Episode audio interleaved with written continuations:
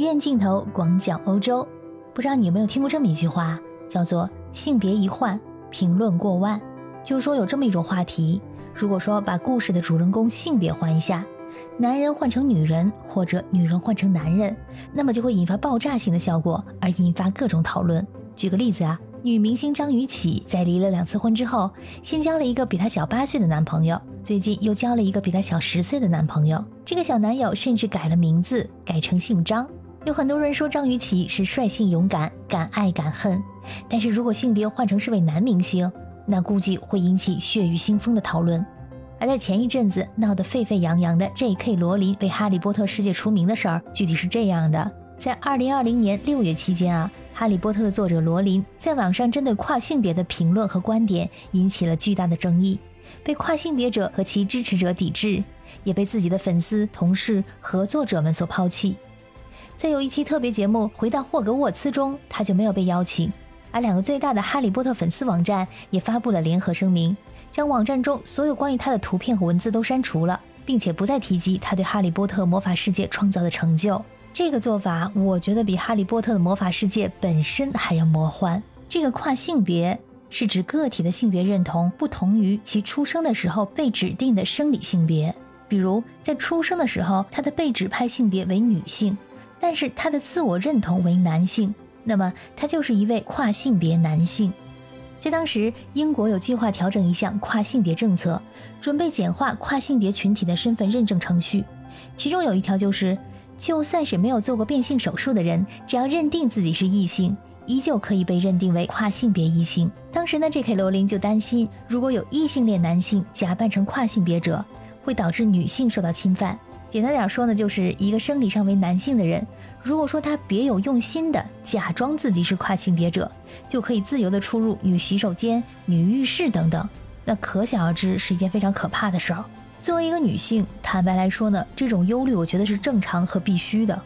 其实目前在欧洲有不少国家都陆续推行了一些新的政策，比如说瑞士啊，就从今年的年初开始加入了爱尔兰、比利时、葡萄牙和挪威的队伍，成为欧洲大陆上少数几个不用通过繁琐手续便可合法更改性别的国家之一。也就是说，允许个人在不接受激素治疗、医学诊断或者任何一步评估的情况下，就可以改变性别。从二零二二年一月一号开始呢，瑞士开始实施这样一项新的法律：任何瑞士公民，如果他坚信他不属于在公民身份登记簿中登记的性别，而且年满十六岁，只需要花费七十五瑞士法郎（大约合人民币五百二十元）就可以更改身份登记簿中的性别。如果说没有满十六岁的，需要经过法定监护人的同意。而与此同时呢，为了避免过于强烈的侵犯个人隐私。负责修改的官员们无需想办法证明这个人说的是不是实话，只要这人不是特地表明自己是在开玩笑、钻空子骗人，或者提供了虚假信息的话，那么根据诚信原则，政府人员就应该相信这个人是要真心的改变性别。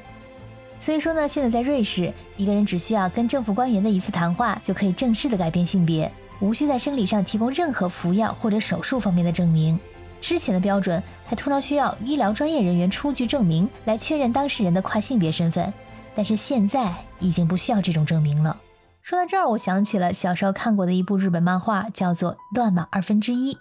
里面的主角早已女乱马拥有神奇的体质，遇到冷水呢会变女孩，遇到热水又恢复成男孩。当时就觉得这个作者脑洞可真大，万万没想到的是，在现实当中连水都不用。直接男变女，女变男。其实跨性别者我可以理解，但是我觉得最起码得要个医学证明吧。这样简单的步骤会不会太草率了点？这项法案看起来极大的方便了跨性别人士，但实际上并非如此。因为这项新法规在瑞士仅仅实行了才没多久，已经开始有人利用它钻空子了。在前不久，有这样一位来自于瑞士卢塞恩的六十岁的男子，他也去改了自己的性别。但是，并不是他实际上真的认为自己是女性，而是为了提前一年领到退休金。在瑞士，男性的退休年龄是六十五岁，而女性呢，提前一年六十四岁就可以退休。当然了，这位男士并没有为了早退休一年而去做变性手术，而是利用瑞士现有的政策钻了空子，因为不需要提供任何资料，只要简单的填写一下材料，递交申请，跟工作人员聊个十分钟，交上七十五瑞郎就可以改变性别了。这简直比吃顿饭还要简单。这消息一出啊，引起了哗然。不仅仅瑞士本国，在邻国法国也引发了热议。法国的网友讨论说：“这都不用看小说了，因为这现实报道就够精彩和狗血的了。”其实，在瑞士啊，这个政策实施之前呢，就引发了巨大的争议。有人担忧这会对社会造成不良影响，甚至呢被不法分子利用。这果然啊，马上就有人来钻空子了。还有人表示啊，如果这样说的话。即将服兵役的男性可以先改成女性，以女性的身份生活工作。等过了征兵的年龄之后，再把性别改回来。